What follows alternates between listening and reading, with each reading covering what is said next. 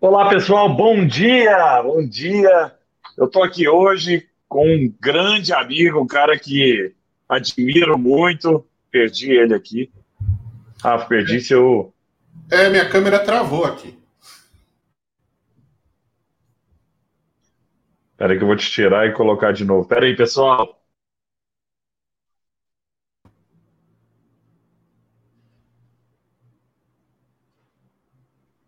Você quer tentar entrar de novo, Rafa? Vou fazer isso. Tá bom, tranquilo. Fala, pessoal.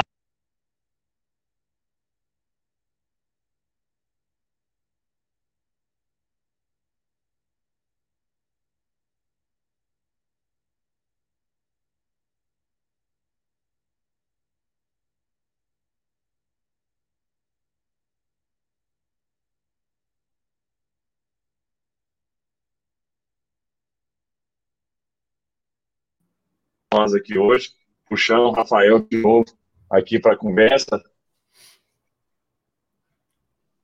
Aí, agora sim, tá te vendo, tá tranquilo. Rafa, seja muito bem-vindo, gente. Para quem não conhece, o Rafael Reza é um expert em marketing, marketing digital, marketing de conteúdo, autor de um livro super legal. Tem esse livro, viu, na minha cabeceira, que é um livro de marketing de conteúdo, que é a moeda né, do século é, 21, e também né, dono da nova escola de marketing, né, que é um, é um conceito diferente aí para quem para quem está querendo entender mais sobre esse mundo de marketing. É um mundo completamente diferente. Nós vamos conversar sobre isso hoje aqui, porque é um mundo diferente do mundo de onde eu vim, viu, Rafa? Eu estudei marketing na, na ESPM, me formei em 2004, né? E na época o meu guru do marketing lá era o Philip Kotler, né, que fala coisas super legais, lembro dos quatro P's de, do, do marketing, né? E, mas muita coisa mudou. Né? Naquela época o digital não era forte, a gente ainda o, o que se falava, né, de marketing era o marketing ainda de campanha, né, do, da comunicação do lado de fora também, né, do produto, ponto e tudo mais, mas muito offline, né? É lógico que o mundo offline existe, a gente estava até falando sobre isso, existe e é grande e é carente de informações de marketing, mas nós temos também né, que entender que os canais mudaram, né? Então, para isso, eu queria, Rafa, se você pudesse contar para as pessoas aqui um pouquinho da sua história, de onde você vem e o que, que você tem feito hoje, vai ser super legal para o pessoal conhecer essa fera que está do lado de lá da tela. Bom, primeiro, antes de mais nada, te agradecer pelo convite, pela oportunidade. Caetano é, é um amigo e parceiro há muito tempo, está aqui na contracapa do livro a, a recomendação Exato. dele é, é, é, um cara que sempre teve muito junto, que eu tenho muito orgulho de conhecer. É, eu comecei a trabalhar com marketing digital em 97, né? Isso daí já entrega a idade. Eu tinha 17 Bom. anos. Né? Eu só fiz isso a minha vida inteira. Comecei como web designer, passei por teste de usabilidade, passei por arquitetura de informação, uh, trabalhei na Globo.com antes da Globo.com se chamar Globo.com né? Olha. Na, na IPTV, que é uma afiliada da Globo aqui para Campinas, interior de São Paulo. Vocês vão perceber que eu sou do interior, falo porta verde torta. Ah, 2002 eu montei minha primeira empresa com 22 anos, era uma produtora de sites. A gente criou sites ali durante. Bom, a empresa existe até hoje, né? Se chama Lógica Digital. Eu saí de lá no fim de 2010 para montar uma consultoria de marketing chamada Web Estratégica. Eu estou aqui no, no, escritório da consultoria hoje, sozinho, vim de máscara, tudo bonitinho, né? Álcool gel e coisa e tal. E na consultoria a gente trabalha com marcas de porte global. A gente tem um cliente em conjunto com a Sambatec, inclusive, que é o pessoal do R7.com. Uh, é, trabalhamos com a Leroy Merlin, com a 3M, com a Bosch, com a Hotels.com, com, com marcas aí de porte nacional e internacional. Em 2016, é, eu lancei o livro, né, o Marketing de Conteúdo, Moeda do Século XXI. Uh, ah, lancei lá no RD Summit, né, era um livro que fazia todo sentido ali no mercado de inbound marketing, de automação de marketing. E no mesmo ano eu fundei, junto com o Maurício Zani, lá de Curitiba, a nova escola de marketing, com a proposta de ser uma escola online de marketing digital. A gente também dá cursos presenciais, nesse momento eles não estão acontecendo, né, pra, uhum. por conta da pandemia E desde então a gente já formou 4 mil alunos presencialmente no Brasil, em Portugal e no Uruguai. E online a gente tem assim, mais de 180 mil inscritos e alguns milhares de assinantes. É, é um modelo de ensino que a gente curte pra caramba. É, e aí eu venho me dedicando desde 2013 no Brasil a falar sobre marketing de conteúdo, a ensinar marketing de conteúdo, a ensinar isso que a gente considera que é o, é o centro de toda estratégia de, de, marketing digital. Já dei aula na FGV, dei aula no INSPER, dei aula na HSM, dei aula na Exalc USP, dei aula na SPM, me demiti de todas elas para me dedicar exclusivamente à nova escola de marketing, para poder estar mais próximo dos meus alunos, estar mais próximo dos meus clientes e estar mais próximo da família também, né? Muito bom, Rafa. Você é um dos maiores experts, tá, nesse assunto. Eu sou um estudioso do assunto, eu sou um cara que gosta, sempre gostei muito de ler, de estudar. Né? É, é, adorava marketing quando, quando eu estudava marketing, acabou que eu fui para outro é, caminho como, como empreendedor, acabei seguindo outro caminho, mas uso muita coisa do que eu aprendi, do que eu aprendo, né, com seus conteúdos. Então, é, sugiro, gente, fortemente para quem não segue ainda o Rafa, para que siga, para que leia o livro, porque é um conteúdo muito relevante para os dias de hoje. Ô, Rafa, passando um pouco da sua história aí, né, você, você vem de um, né, do, do, mundo lá atrás, do comecinho da, da internet, o que, que você vê que mudou? Né? O que, que você acha que mudou do, do, do, do, marketing antigo, né? Vamos dizer assim, o marketing lá, lá, daquela época, que era um marketing muito criativo, era um marketing muito de, de, né, de, de às vezes, de, de anúncio, de comunicação também, né, com anúncio e tudo mais, mas agora né, a gente está vivendo num mundo onde você tem coisa demais, né, uhum. te chamando a atenção. Né? O, que, o que, que mudou do, do, do, do, que era feito de marketing lá atrás para o que é feito no marketing hoje, na sua visão? Cara, tem dois pontos aí que eu acho que são muito relevantes. Um, você usou a palavra atenção, né? O Seth Godin, que, digamos, é o, é o Philip Kotler do século XXI, é, ele usa uma expressão que eu gosto muito, marketing é uma disputa pela atenção das pessoas. Né? Então, quem chama atenção primeiro sai na frente. Uh, a gente foi educado, né? aí entra o segundo ponto, durante todo o século XX, a viver numa sociedade onde existia escassez de informação. Você tinha poucos canais. Né? Então, é uma era que eu costumo chamar, até no livro eu uso essa denominação, que era a era do discurso. As marcas falavam, né? os canais de mídia falavam, e não existia uma conversa, né? não existia interação. Uh, com o advento da internet, internet comercial ali, 94, né? chegou no Brasil em 95, mas no ano 2000, quando surgiu o IG, né? a internet grátis uhum. no Brasil, tinha um milhão de usuários na internet brasileira, era muito pouco. Né? O boom mesmo aconteceu de 2010 para frente, né? com o fim do Orkut, a chegada do Facebook no Brasil, a explosão das redes sociais e, e a banda larga se tornando popular, o 3G se tornando popular, e aí as pessoas podendo usar a internet do smartphone, né, que muda o jogo completamente. completamente. Aí a gente entra numa era chamada de era do diálogo, é, em que existe uma conversa, existe uma interação. E aí as pessoas podem cobrar as marcas nas redes sociais, elas podem responder para as marcas, elas podem interagir, elas podem influenciar, é, elas podem criar movimentos de consumo, é, elas podem se manifestar. Né? E isso muda completamente a relação do que antes a gente chamava de consumidor. O consumidor, o que, que ele é? Uma entidade cuja única responsabilidade é consumir.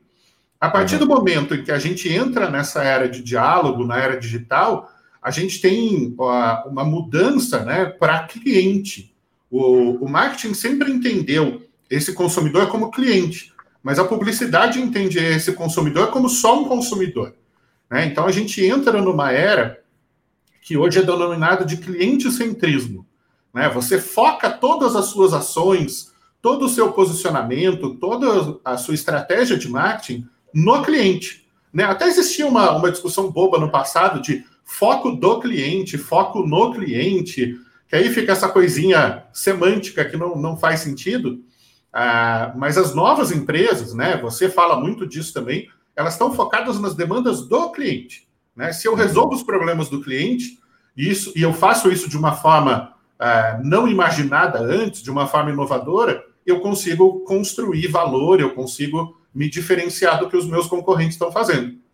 É, então, o que muda muito são esses dois pontos. Primeiro, agora você precisa chamar a atenção das pessoas. Antes era simples. Se a gente pensar, é, talvez muita gente que esteja acompanhando a gente não fosse vivo nessa época, né? mas pensa nos anos 90. Você tinha quatro canais de TV no Brasil. Você tinha uhum. Globo, SBT, Manchete e a Bandeirantes. Né? Acabou. Era tudo isso de opção que você tinha. Se você vivia no estado de São Paulo, você ainda tinha TV Cultura. Né? Dava para fugir um pouquinho. É... Você tinha quatro fabricantes de carro no Brasil: Ford, Volks, Fiat e Chevrolet. E acabou. Né? Então, se você queria escolher um carro, eram essas quatro opções que você tinha. Né? Você ia escutar rádio, você tinha poucas estações de rádio. Traz isso para o mundo digital hoje. Pô, você tem a TV a cabo com 500 canais, e aí a pessoa fala, pô, não tem nada para assistir. Fala, pô, vai ser exigente assim, né? Você tem a Netflix, você tem a Globoplay, o Play Plus da Record, você tem uma série de alternativas para consumir conteúdo. Você tem o YouTube, né, com conteúdo infinito sendo gerado lá o tempo todo. É, puta, você tem todas as redes sociais para acompanhar. Então, chamar a atenção das pessoas nesse novo contexto é um desafio tremendo, porque agora você tem que ser relevante de verdade, né? E essa relevância é construída pelo conteúdo. Ô, Rafa, você falando aí, né? Eu estava lembrando que é, cinema, né? Eu lembro quando eu estudei na, na, na, faculdade, cinema era uma das mídias mais caras que tinha. Por quê? Porque o cara era obrigado a olhar para a tela. Né? Porque você põe qualquer coisa ali, você tá no cinema, cara, você fica olhando para a tela, pode vir qualquer coisa. Hoje, se não tiver conteúdo relevante no cinema, você abaixa pro celular. É, você é, vai pro assim, celular. Ah, tem qualquer coisa ali, então não te interessou, você fica no celular. Na hora de começar os filmes, você volta, né? Então, é, isso mudou o nosso, nosso jeito né, de ser impactado pela, pelas mensagens em todos os canais. É impressionante mesmo. E você trazendo isso lá de trás, eu sou de Araguari, né, do Triângulo Mineiro. Na Araguari não tinha nem SBT na época, era só Globo mesmo, né? E, e você precisava ter antena parabólica se quisesse pegar um, um, SBT e, e, outros canais. Mas é bem interessante como esse mundo, né, que, que as pessoas achavam, tinha um, tinha um livro que falava que o mundo que a gente ia viver a era da convergência. Tudo ia uhum. convergir para poucos lugares, né? E, e no final, temos. Aí, ó. Aí, ó. Tudo vai convergir tudo vai convergir para um lugar só. E no final, o que a gente está vendo é a era da divergência, né? Nós temos mais, cada vez mais canais. Você mesmo, você tem canal no YouTube, você tem podcast, você tem seu, seu canal fechado, né? Você tem outros canais, né? Instagram e tal. Então, olha o tanto de canal de comunicação e o tanto de lugar que tem para o cara ser impactado ou não por uma mensagem. Quão, quão complexo é esse mundo agora, né? É, e essa complexidade ela traz um desafio de relevância. Né? Uh, existe um, um, conceito ali do Freakonomics que ele fala sobre a assimetria de informação. Quando você tem excesso de informação, você tem escassez de atenção. Uh, como é que a Globo, por exemplo, usou esse conceito? Ela percebeu que ela estava perdendo ano a ano a audiência para a internet. O que, que ela uhum. fez? Ela pegou vários influenciadores e levou para dentro do BBB. Aí ela fez a internet inteira falar sobre a televisão. Né? Se a gente voltar aí uns 7, 8 anos, o mercado publicitário criou um conceito que era a segunda tela. Então você estava aqui assistindo a Verdade. televisão e você estava ali na rede social, navegando no Facebook. Hoje, a televisão é a segunda tela. Você está aqui navegando e consumindo conteúdo no celular, aí vê um vídeo legal, você joga para a Smart TV para assistir na TV. É, então, assim, a TV virou a segunda tela. Né? Eu estava num papo com uns amigos outro dia e ele falou: Mas você não tem televisão em casa? Eu falo, cara, para que eu preciso de televisão? Eu não consumo notícia, eu não consumo jornalismo, eu não consumo conteúdo aberto, eu escolho o que eu quero consumir. Né? Então, assim, eu não preciso ter televisão. O meu consumo de, de, de entretenimento, por exemplo, é completamente diferente. Né? Isso mudou o jogo, mudou é, a relação de poder no mundo. Né? A... Oh, eu, colo eu, coloquei ontem um, um, gráfico lá no meu Telegram falando do, do, do é, gasto né, de publicidade nas, tele, na, nas TVs. Né? É, caiu mais de 43% esse ano, tá? O, o, o, investimento em publicidade em televisão. Então, assim, já era, né, já estava caindo, já vem caindo isso no mundo, tá? E está despencando ainda mais, né? E, e porque o, o, consumo de, de entretenimento, de notícia mudou, né? O hábito mudou, né, Rafa? É, por que, que a gente paga Netflix? Para não ver propaganda.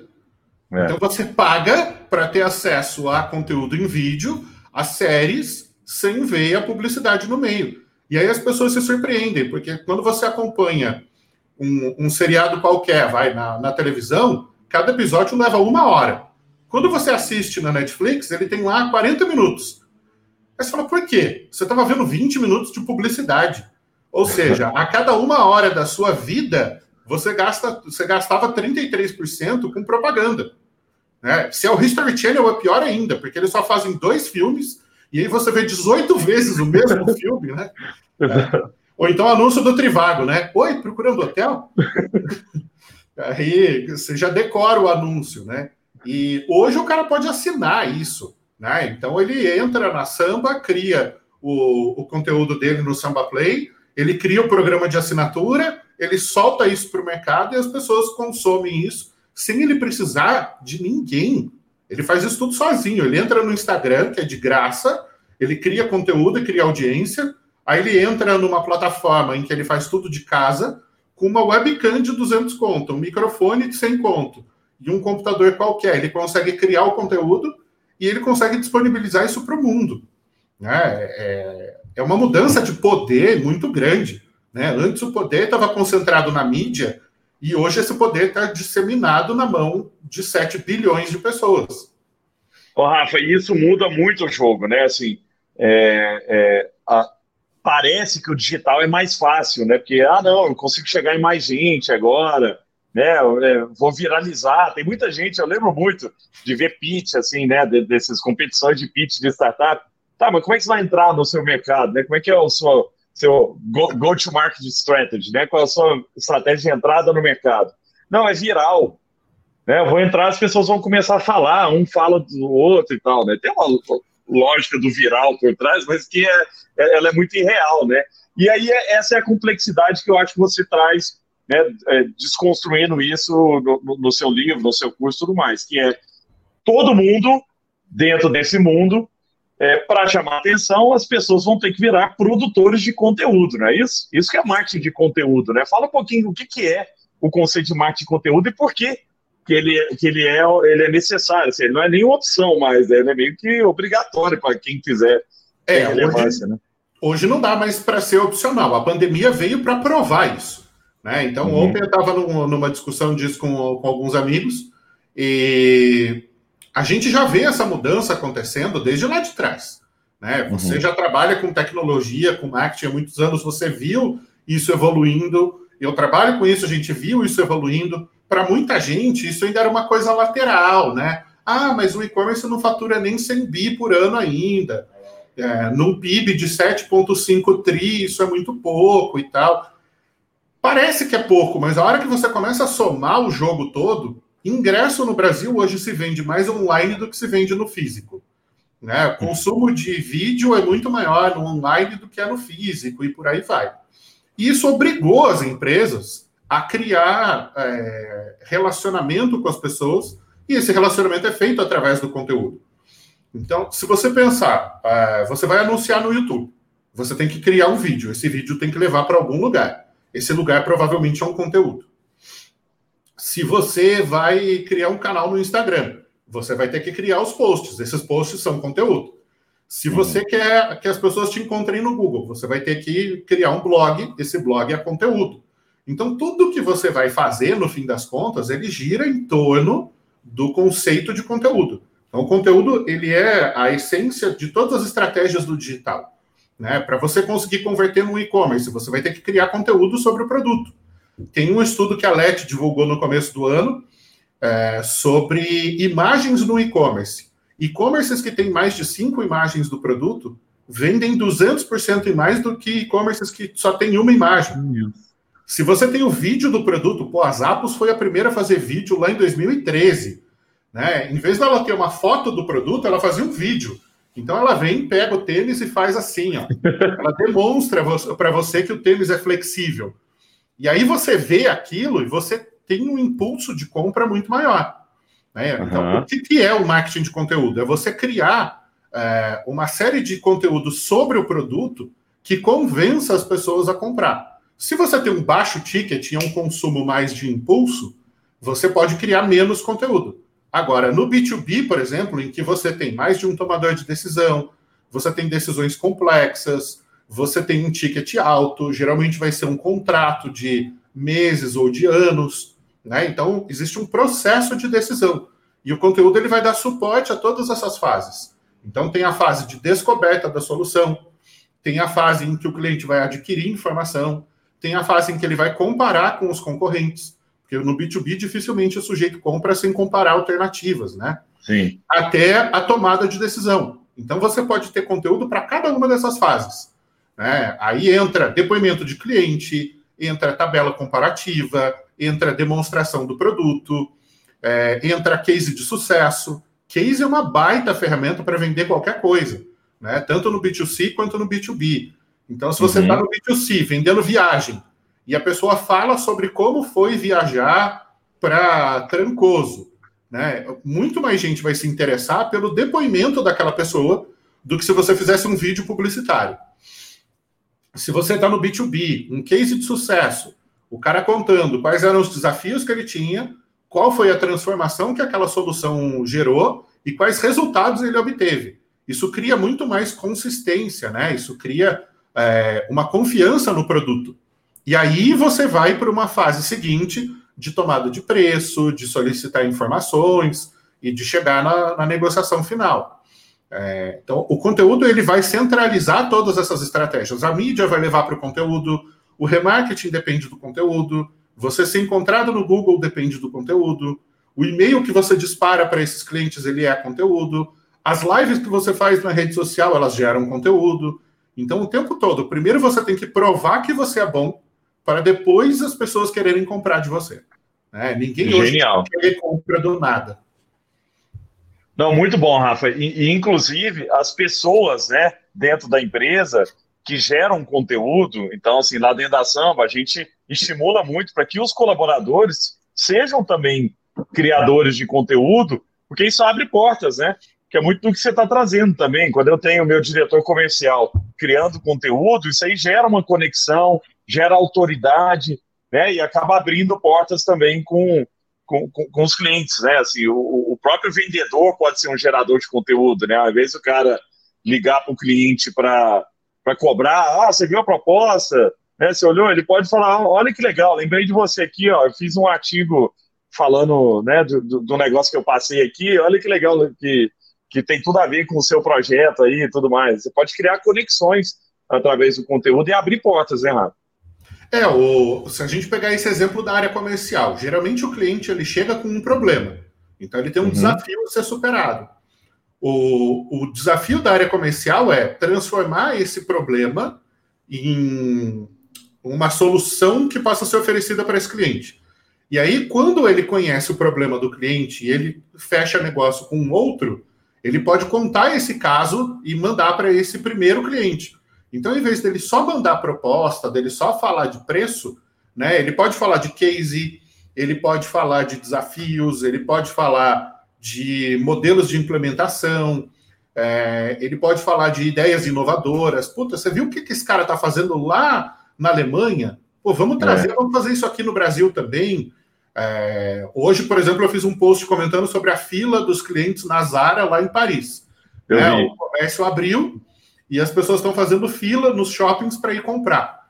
Né? E aí todo mundo falando do novo normal, novo normal, novo normal. Eu falo, gente, dois meses trancando as pessoas em casa não vai mudar o comportamento de ninguém.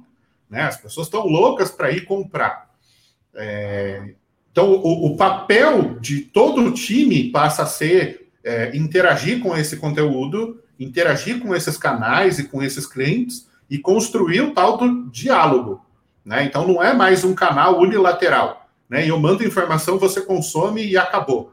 Né? Você constrói um diálogo, você constrói uma relação é, com esse cliente, né? falando sobre os problemas que ele enfrenta, para que ele não se sinta sozinho, para que ele veja que os problemas que ele tem, outras empresas também têm.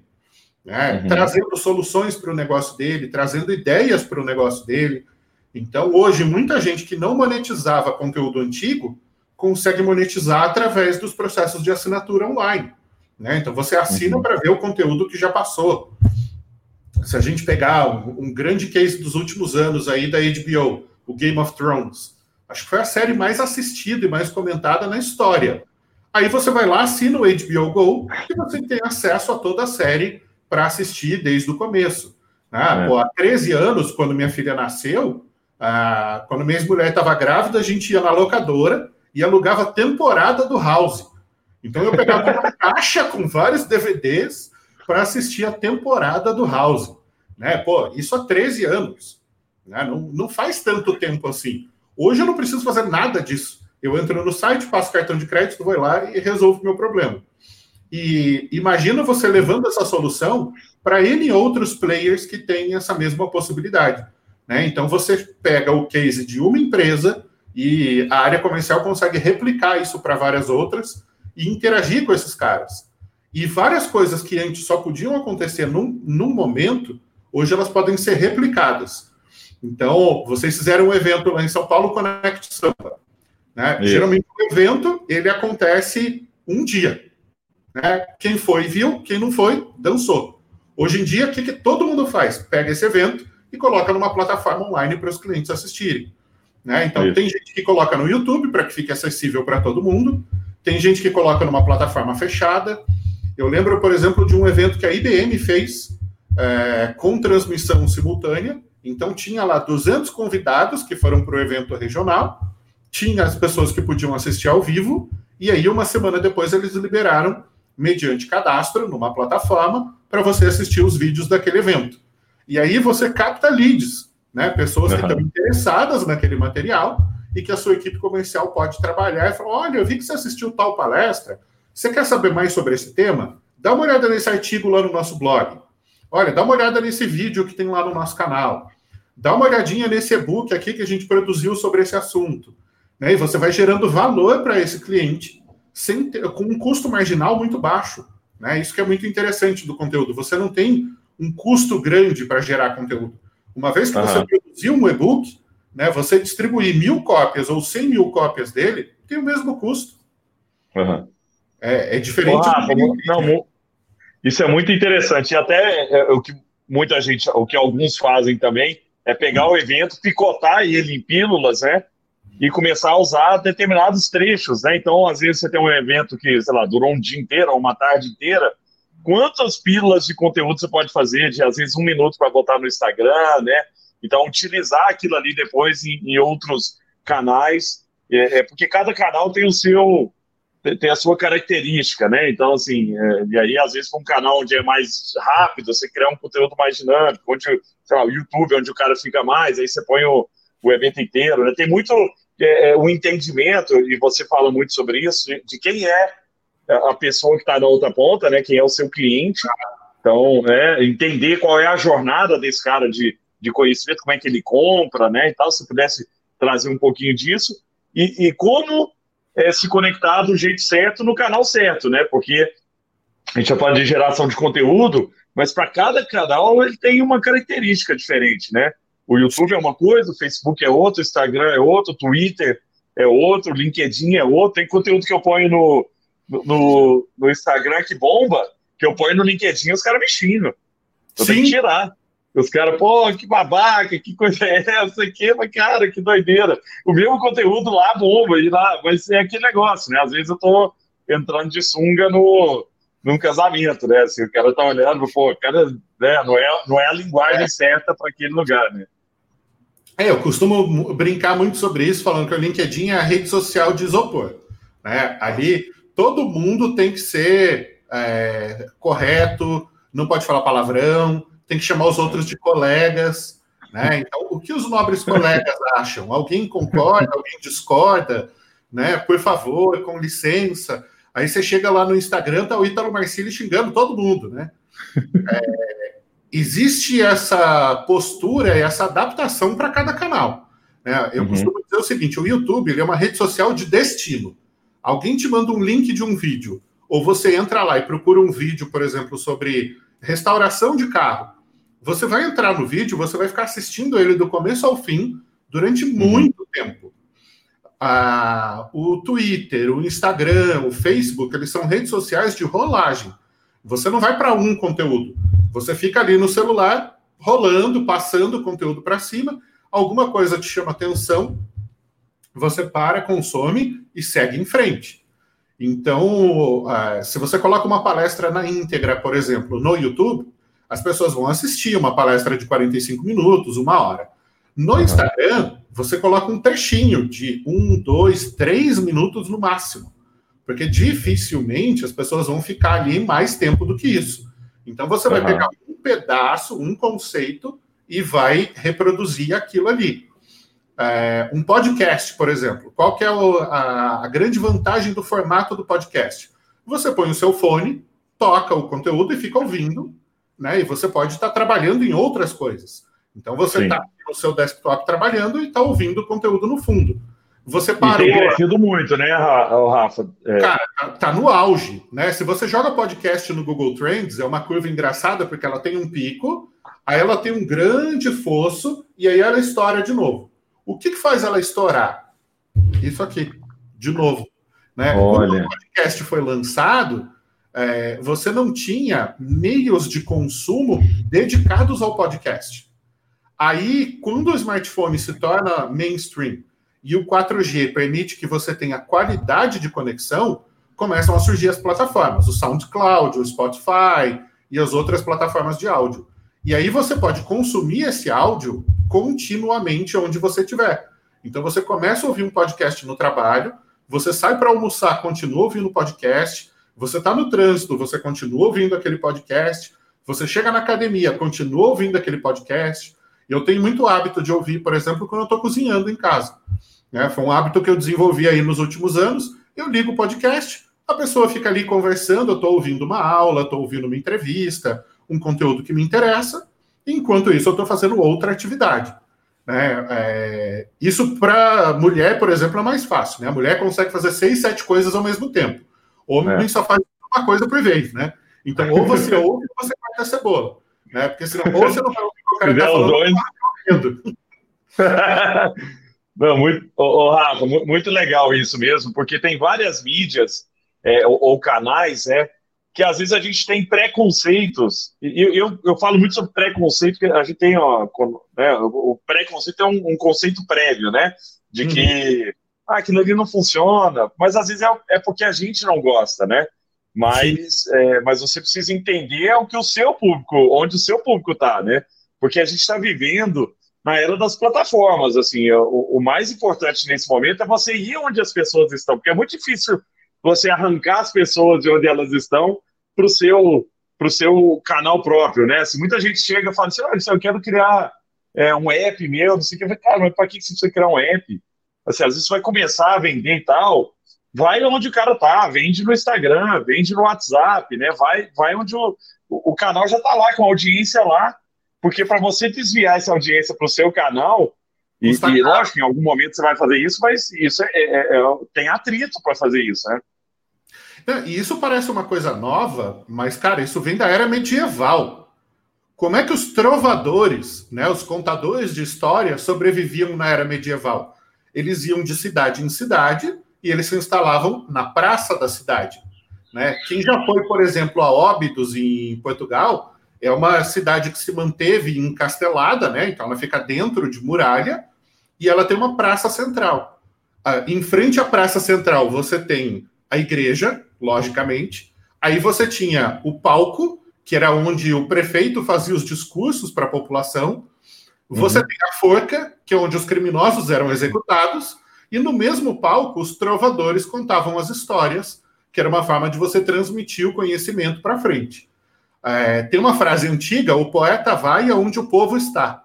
Né? Então, o poeta escrevia o, po o poema dele, o conto, e ele tinha que ler aquilo para as pessoas porque as pessoas não eram alfabetizadas. Então, onde é que ele ia? Ele ia na praça pública, subia no caixote e declamava a poesia dele. Né? Hoje é a mesma coisa, cara. O comportamento não muda, é isso que as pessoas não entendem. O ser humano ele é o mesmo desde sempre.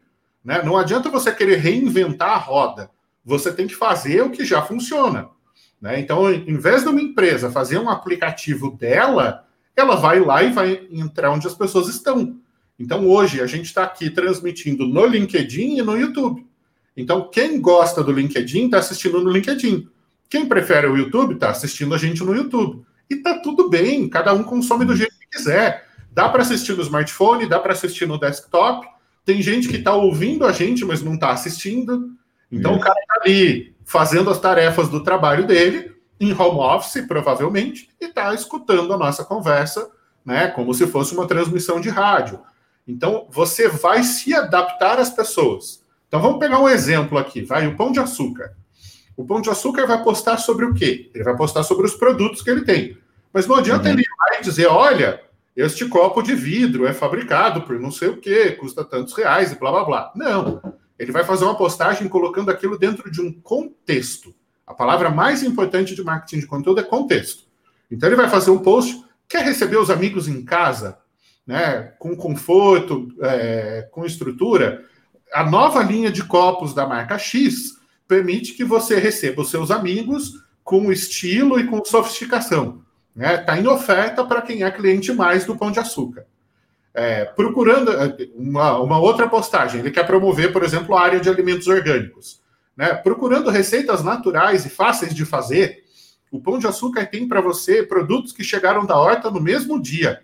Olha só essa receita de brócolis gratinado, não sei o quê. Aí ele vai lá, faz uma receita e coloca a lista de ingredientes. E você chega no supermercado, você já tem a lista de ingredientes. Hoje você não precisaria nem disso. Se você tem o app do Pão de Açúcar, ele pode deixar um patch, você já puxa aquela lista para o carrinho, compra e manda entregar em casa. Tem um aplicativo que eu dei consultoria um tempo atrás que é genial, que chama Home Chefs. Ele te dá a receita para você fazer e a lista de ingredientes. Aí você escolhe as receitas que você vai cozinhar durante a semana, ele já gera uma lista de compras. Nossa, que Cara, isso. Você vai no supermercado e só compra o que você precisa para aquela semana. Você não tem Sim. desperdício de alimento.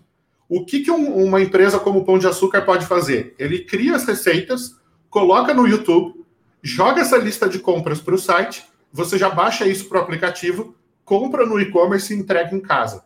Genial. Cara, em 2001, se eu não me engano, o Pão de Açúcar fez um teste. Acho que foi um dos primeiros grandes e-commerces no Brasil, que era o Amélia.com. E esse projeto não foi para uhum. frente porque ele era muito inovador para a época.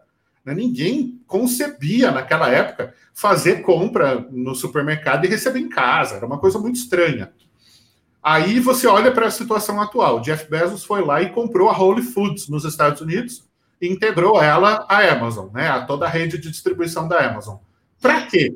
Porque você pode entrar na Amazon, comprar livro, comprar as coisas que você gosta, comprar comida e mandar entregar tudo em casa. E aí ele tem um supermercado em cada média ou grande cidade nos Estados Unidos que monta isso e entrega na sua casa. Aí você integra isso com a Alexa. Você vai fazer uma receita e fala, Alexa, de noite eu vou cozinhar ravioli para os meus amigos. Eu tenho molho de tomate? Aí ela já pode integrar com a sua dispensa e falar: não, o molho de tomate acabou. Aí então manda entregar o molho de tomate para mim. Você chega em casa à noite, o molho de tomate já está lá. Exato. Então, assim, cara. A... E a Alexa te dá a receita depois, né? É, ela te ensina para cozinhar, né? né?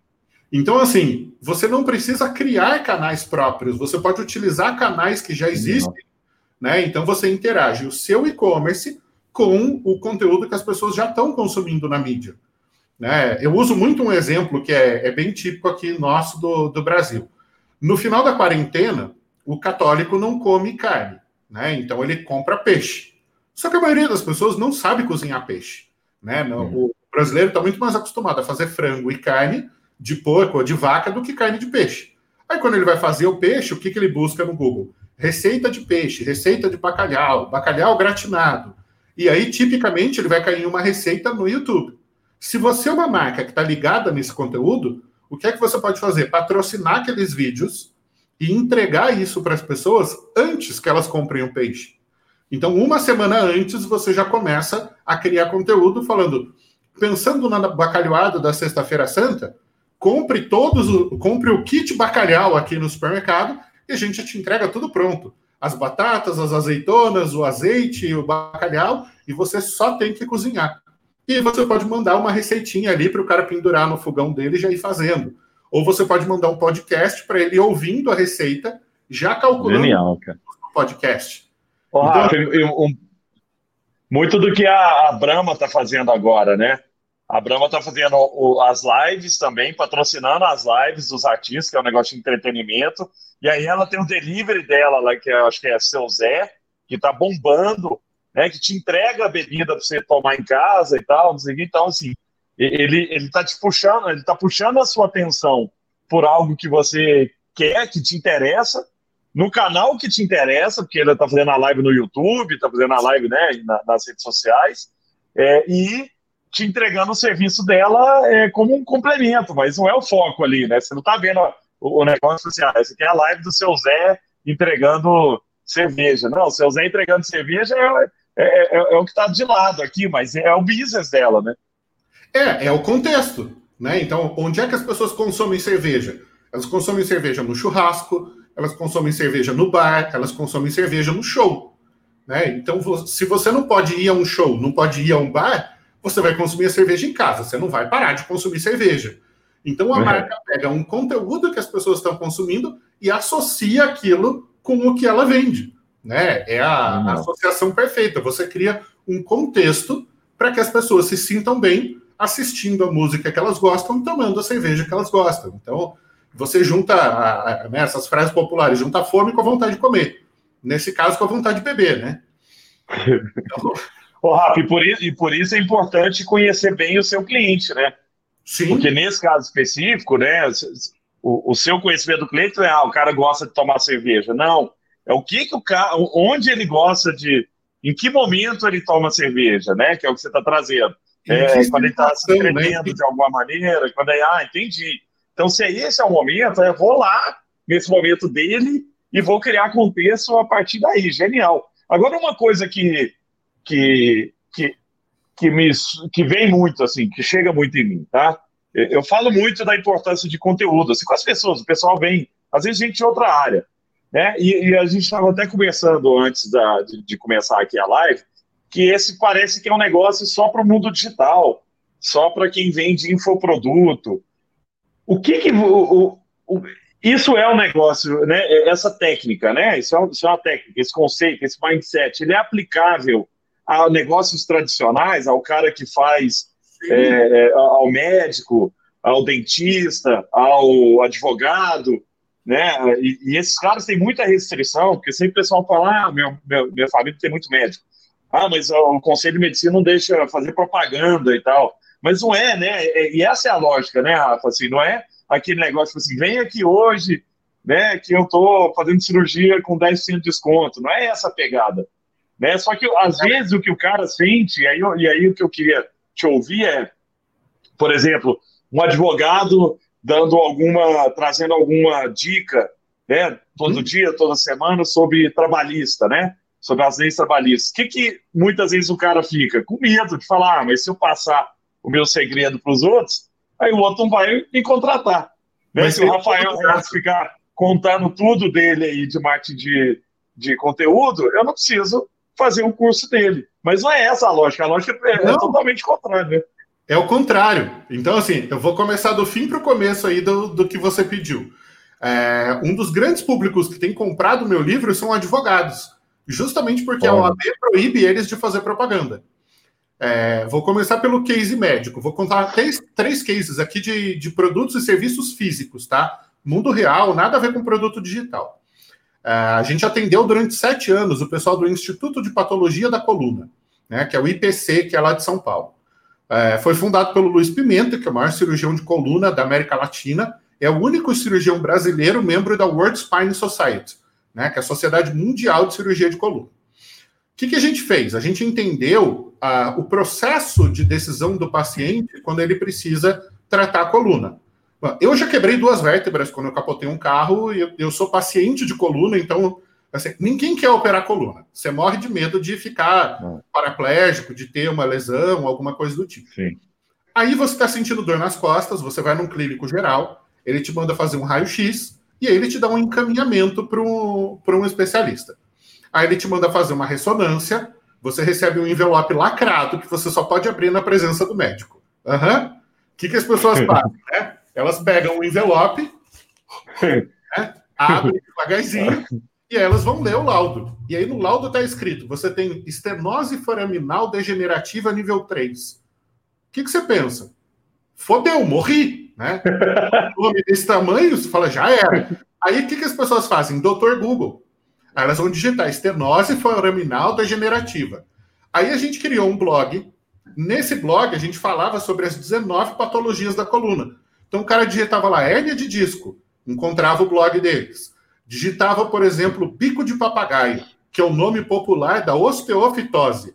Então é aquele pescoço saltado para trás, né? Uhum. Então a pessoa digitava lá hérnia de disco, ela caía num post em que a gente falava sobre tudo que uma pessoa quer saber sobre hérnia de disco. Então, hérnia de disco, o que é? Hérnia de disco, qual é o tratamento? Hérnia de disco tem cura e hérnia de disco sintomas. São as quatro coisas que a pessoa quer saber em relação a um tratamento médico. E eu não vendia nada, absolutamente nada. Eu informava as pessoas. O grande segredo aqui é você vai dizer o que, não o como. Uhum. Então, o advogado que cria conteúdo, ele não vai ensinar a fazer um processo. Ele vai uhum. dizer o que é o processo. O como fazer, você vai contratar ele para fazer. Sim. É, obviamente, nenhum médico vai te ensinar como fazer uma cirurgia de coluna. Mas ele pode te ensinar a manter uma postura mais ereta, ele pode te ensinar a fazer exercícios para diminuir a sua dor, a evitar alimentos que, que geram inflamação, então você cria o blog, você fala sobre a patologia, os clientes chegam até o seu site e aí eles vão agendar uma consulta. O que o CRM proíbe é que você faça um call to action. Então, assim, agende sua consulta. Isso o CRM não deixa. Né? O CRM e o CFM. É, o Conselho Federal e os Conselhos Regionais. Isso. Mas você pode colocar telefone da clínica, dois pontos, e o telefone. Isso você pode fazer. E aí é natural que as pessoas queiram agendar uma consulta. Tá? Então, você está usando o conteúdo para levar as pessoas para a sua clínica. Outro exemplo, a gente trabalha desde 2016 com hotéis.com. A gente produz conteúdo para o site da hotéis.com, falando sobre hotéis, falando sobre regiões turísticas, falando sobre cidades turísticas, e a gente produz um blog falando sobre viagens. Aí vou pegar um case específico. 2018, a gente escreveu um blog sobre o Oktoberfest 2018. Aí a pessoa entra no Google e digita Oktoberfest 2018. O que, que essa pessoa quer saber? Onde é o Oktoberfest? Porque nem todo mundo sabe que é em Blumenau. Depois uhum. ele quer saber como chegar em Blumenau, porque Blumenau não tem aeroporto. Então você tem que uhum. navegantes, que é um aeroportozinho desse Isso. tamanho, um muro no começo, um muro no fim. É, você Isso. acha que vai morrer, com certeza. Aí você pega um busão até Blumenau. Aí ele quer saber a data em que o Oktoberfest vai acontecer, né? Para saber quantos remédios de ressaca ele compra. É, ele quer reservar hotel em, em, Blumenau, né? Porque ele não quer ter que ficar se deslocando. Aí a gente escreve um post com todo esse conteúdo. Aí a pessoa digita Oktoberfest 2018, chega nesse post, a gente fala: olha, ela vai acontecer do dia 17 de outubro a 28 de outubro, na cidade de Blumenau, o aeroporto mais próximo é Navegantes. Você pode reservar seus voos aqui, aqui, aqui, e estes são os 10 melhores hotéis para você se hospedar em Blumenau. Aí a pessoa lê sobre aqueles hotéis clica no hotel e já cai no site do hotéis.com para fazer a reserva. Então, assim, eu estou vendendo um serviço físico, que é uma hospedagem de hotel, gerando conteúdo para os meus clientes. A gente teve um outro caso disso aí com Réveillon 2018. Cara, as pessoas começam a digitar na véspera do Réveillon para saber a programação do Réveillon em São Paulo. Então tem lá, o que fazer no Réveillon? Restaurantes Réveillon São Paulo melhores lugares para ver queima de fogos, é, onde se hospedar em São Paulo para o Réveillon, Réveillon na Paulista em São Paulo. Aí o que a gente faz? A gente cria conteúdo para todas essas buscas, as pessoas chegam no blog da hotéis.com e aí elas reservam o hotel. E o último caso, né, para ilustrar, a gente gera conteúdo para o e-commerce da Leroy Merlin. A Leroy Merlin é um dos maiores e-commerces no Brasil e os caras têm 41 lojas e tem o e-commerce que vende para caramba. Agora, na pandemia, as lojas estão fechadas, logicamente, e aí o e-commerce triplicou de tamanho nesse período. O que é que a gente faz? Tem um conteúdo lá que chama Dicas. Então, tem muita gente como eu que vive em apartamento e quer fazer uma varanda no apartamento, uma porta no apartamento, usando a varanda. Aí tem aqueles vasos que são cortados no meio para você pendurar na parede. Então uhum. a gente criou um post. Como fazer uma horta na varanda do seu apartamento? Aí as pessoas vão no Google e procuram como fazer horta em apartamento. Aí ela chega nesse post e a gente mostra para ele tudo que ele precisa. Olha, tem esse vaso aqui, tem esse humus aqui que você pode usar, tem a terra, tem a colherzinha lá para você cavucar os bagulho, tem o regador, e você encontra tudo isso aqui na Leroy Merlin. E aí tem o link para cada um dos produtos. Aí a pessoa coloca esses produtos no carrinho de compra, compra e manda entregar em casa. Então você monta a sua horta inteira, você só não compra sementes, né? Porque as sementes não tem lá, mas o, o resto tem tudo. É, e você faz isso de casa. Então o blog ele sempre foi o principal canal para levar audiência para um e-commerce. Só que aí qual que é o grande erro? 98% dos e-commerces não tem um blog. É. Cara, a Leroy tem 3 milhões e 600 mil seguidores no Pinterest. Que isso? O que as pessoas fazem? Elas tiram foto da horta delas e postam no Pinterest. Ela faz a decoração de um banheiro pequeno. Aí ela tira a foto e posta no Pinterest. E aí a Leroy começou a colecionar as fotos dos clientes com os produtos que ela vende na loja. Então tem sequência lá ensinando como pendurar uma prateleira, como trocar o filtro do ar-condicionado, é, como limpar tapete, como pendurar quadro. Cara, tem uma série de dicas e isso tá tudo no Pinterest. 3 milhões Rafa, você... mil seguidores, Não. cara. Genial, genial, cara. Brilhante, brilhante. Muita, muita dica boa aí que você trouxe. Eu tô aprendendo pra caramba. Eu tô aqui pensando, minha cabeça tá borbulhando aqui. É, mas, oh, Rafa, você já viu casos em que o cara tem algo que é tão complexo que ele conta como fazer, mas é porque ele sabe que as pessoas vão ligar para ele. Estou imaginando aqui, por exemplo, o cara é mecânico de, de Ferrari, né? E ele, ele pode fazer um vídeo, né? É, ele pode fazer um vídeo no YouTube ensinando a desmontar a Ferrari, mas o cara que é dono da Ferrari fala, cara, eu prefiro pagar para esse cara. Meu e caso. ele resolve isso para mim, né? Meu caso. Primeira vez, em 1993, eu fui passar férias em Campos do Jordão com os meus pais e com a minha irmã. É, minha família é uma família de classe média simples, a gente nunca teve dinheiro. Meus pais ralaram muito para pagar a escola particular para mim e para minha irmã. E aí meu pai ganhou de um advogado amigo dele uma hospedagem lá em Campos do Jordão, a gente foi. Ele tinha acabado de comprar um Gol é, GL 1.6, né? Então, assim, era uma família típica de classe média.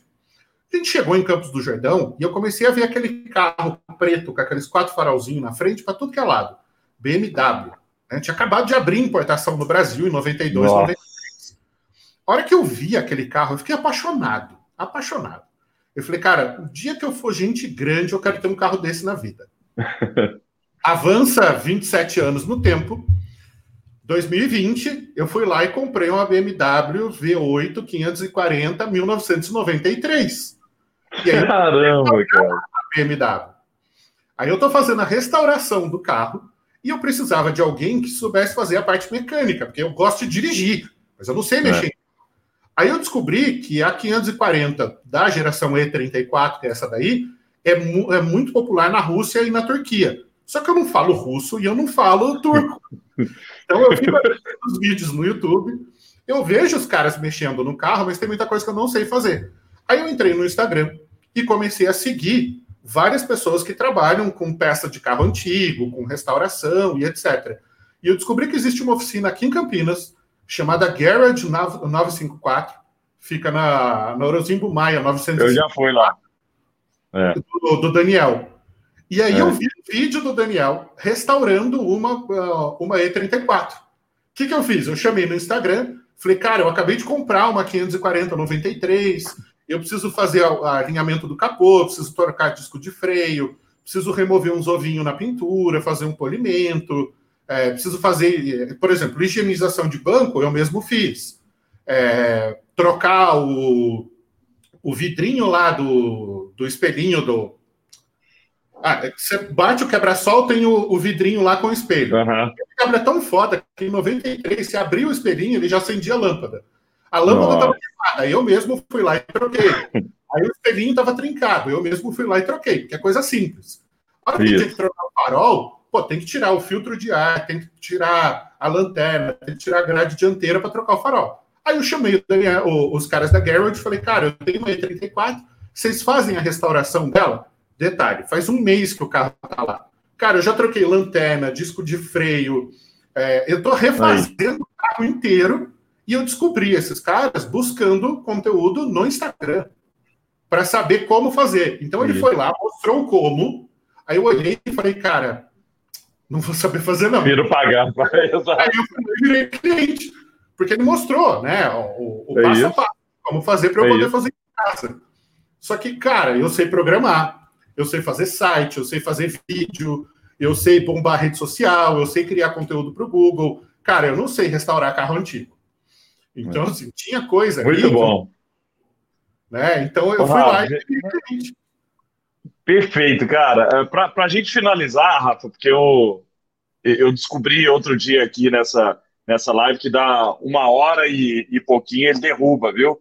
Nós dois. Tá. Então, outro dia eu descobri a força que de repente caiu tudo, aí a gente teve que startar outra live e tal para finalizar. Mas para a gente fechar aqui, Rafa, esse papo super legal, muito conhecimento. Cara, você, é um cara brilhante mesmo, assim, de, de, verdade. Eu, admiro muito, porque eu gosto muito de ler, gosto muito de estudar. Eu admiro caras que têm é, conhecimento e conseguem passar isso de um jeito simples, né? Tanto que meu livro chama Simples por isso, assim, porque tem gente que tem muito conhecimento, mas tenta fazer ele ficar complexo para parecer que eu seja mais inteligente que os outros. para mim, o cara mais inteligente que os outros é exatamente isso. Quem consegue passar mensagens complexas, e você estudou muito para passar isso, de um jeito que qualquer pessoa está aqui ouvindo a gente fala, ah, isso aí eu entendi. Né? Não tem nada, né? Isso é muito legal, parabéns. Isso aí, né? É, e, e aí, para a gente fechar, Rafa, né, nesse momento em que tem tanta gente se, precisando se reinventar, né?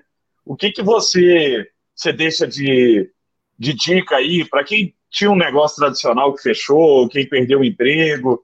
Né, o que, que você, você daria de dica para esse cara recomeçar, né, voltar mais forte depois dessa, dessa crise? Cara, porra, agora você mandou uma do mal, hein? É.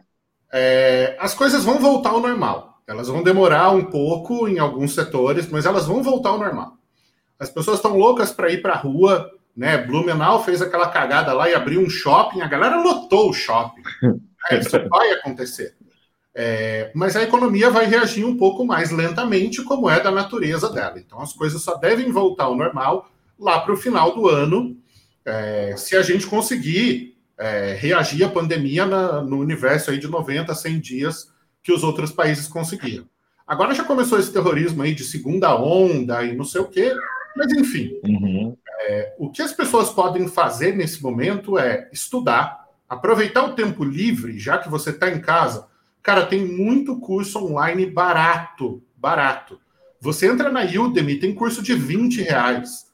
Eu, Verdade. curso online custa 77 reais, o primeiro mês a gente está cobrando 9,90, que é justamente para a galera aprender. É, tem muita coisa de graça no YouTube tem muito livro de graça. Você assina o, Amazon Prime, lá o Kindle. Você, cara, com 10 reais por mês, você tem acesso a 50 mil livros. Então, assim, tem muita coisa boa de graça na internet. E a segunda coisa é ative a sua rede de contatos. É, eu desenvolvi um hábito, vendo um post seu, e você nem sabe disso, de retomar o, o contato com três pessoas toda semana. Então, eu entro no meu LinkedIn, pego lá, tem 20 mil pessoas me seguindo, eu devo ter, sei lá, umas 17 mil conexões, e eu pego três pessoas que eu conheço e que eu não falo há mais de um ano, e eu mando uma mensagem para elas. E aí, como é que estão as coisas? Como é que tá aí? Esses dias eu escrevi para uma amiga minha que está na Natura, a gente fez MBA junto na FGV. Eu escrevi para um amigo meu que saiu do Itaú e está montando um negócio de consultoria financeira. É... escrevi para o ex-marido da minha prima, que a gente se chama de primo até hoje, ele acabou de montar uma empresa de produção de peça para a indústria. Ele falou: pô, eu montei o meu negócio no primeiro dia que eu ia funcionar, veio o lockdown. Né? O que, que, eu faço agora? Eu falei, cara, o que você pode fazer agora é reduzir seus custos ao máximo possível e gerar conteúdo, cara. Gera conexão e gera conteúdo. Começa a fazer networking, começa a se relacionar com as pessoas que você conhece, manda mensagem para elas, escreve sobre uh, tudo que tem o contexto do teu negócio, né? Sobre produtividade na indústria, sobre manutenção preventiva de maquinário, sobre segurança do trabalho, sobre exportação. Cara, com o dólar a seis reais é o melhor momento para a economia brasileira exportar. para a gente comprar os Badulac que a gente gosta de comprar, para viajar para Disney vai ficar caro.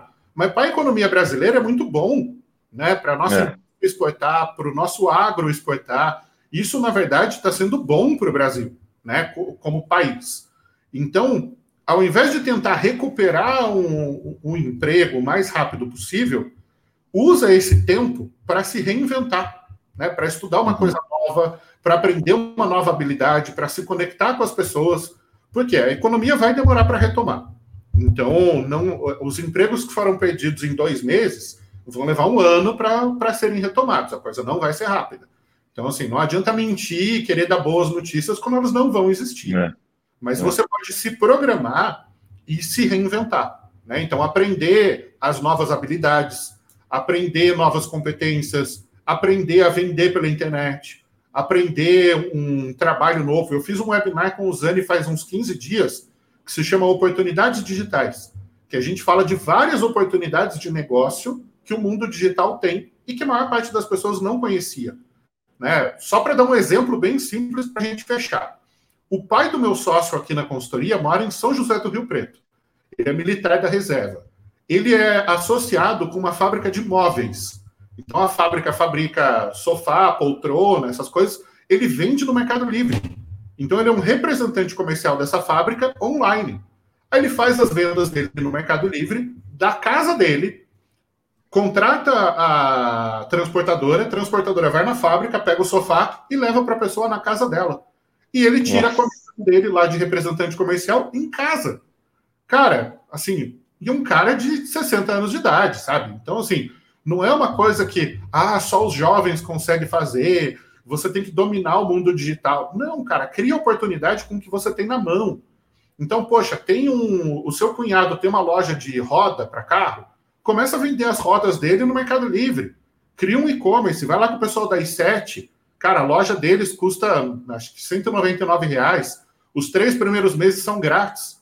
Vai lá, faz o setup de uma loja virtual cadastra as rodas, tira foto você mesmo, procura foto no Google Imagens, descreve cada uma das rodas e monta um e-commerce, começa a vender online. Né? Então, assim, tem alternativa, tem saída, mas as pessoas vão ter que sair da zona de conforto. Muito bom, Rafa, muito bom. Obrigado pela aula que você deu aqui hoje, aula de marketing, de empreendedorismo, trazendo experiência para as pessoas e trazendo conhecimento de um jeito simples, viu? Que é isso aí que engaja, né? Uma coisa que eu aprendi na minha vida, oh, oh, Rafa, você sabe muito bem disso, você é assim também, que a simplicidade conecta as pessoas, né? Quanto mais simples é o seu jeito de falar, a sua mensagem, ela conecta mais. Quanto mais arrogante, ou quanto mais você quer se colocar numa posição né, de que eu sou melhor, ou eu sei mais, é, isso afasta as pessoas. Então, o que você faz exatamente isso, é o, é o jeito que eu gosto é, por isso te admiro tanto também, acompanho muito tempo a, a sua trajetória, torço sempre por você. E, gente, quem não ainda, quem não está fazendo o curso do Rafa, procurem e comecem a fazer o quanto antes, porque está barato, como ele falou, diminuiu o preço agora para ajudar as pessoas nesse momento difícil. E vocês viram aqui, né, em uma hora, o tanto de conhecimento que a gente teve, imagina agora né, na, na, na escola dele ali, do marketing moderno, marketing que é, é, atual e prático, né, Rafa? O que você está trazendo aqui é o que você traz no seu curso também. Não é nada. É, tem a teoria, tem a base te, da, da, teoria, mas você também traz a praticidade. Você traz o exemplo o tempo inteiro. E isso é bom porque as pessoas conseguem entender que dá para fazer, né? O médico consegue entender que dá para fazer, o advogado, o dono da indústria, é o cara que está desempregado. Você trouxe vários exemplos aí de que é possível. Então, muito obrigado, viu, Rafa? Gostei muito desse papo. Ó, nessa fase de lives agora eu aprendi a mandar abraço virtual. Então, um grande abraço para você. Né? Já que a gente não vai poder abraço. estar junto tão cedo. Muito obrigado pela oportunidade, pelo convite, pelo papo. É sempre bom estar perto de você. E fiquem em casa, galera. Né? Se preservem, preservem a saúde, preservem a família e estudem. Aproveitem esse momento para estudar, para se reinventar, porque a crise é, na verdade, uma grande oportunidade. Então, Valeu, Rafa. Obrigado de coração. Obrigado, viu? Fica bem, Boa meu querido. Tudo de bom. Um abraço.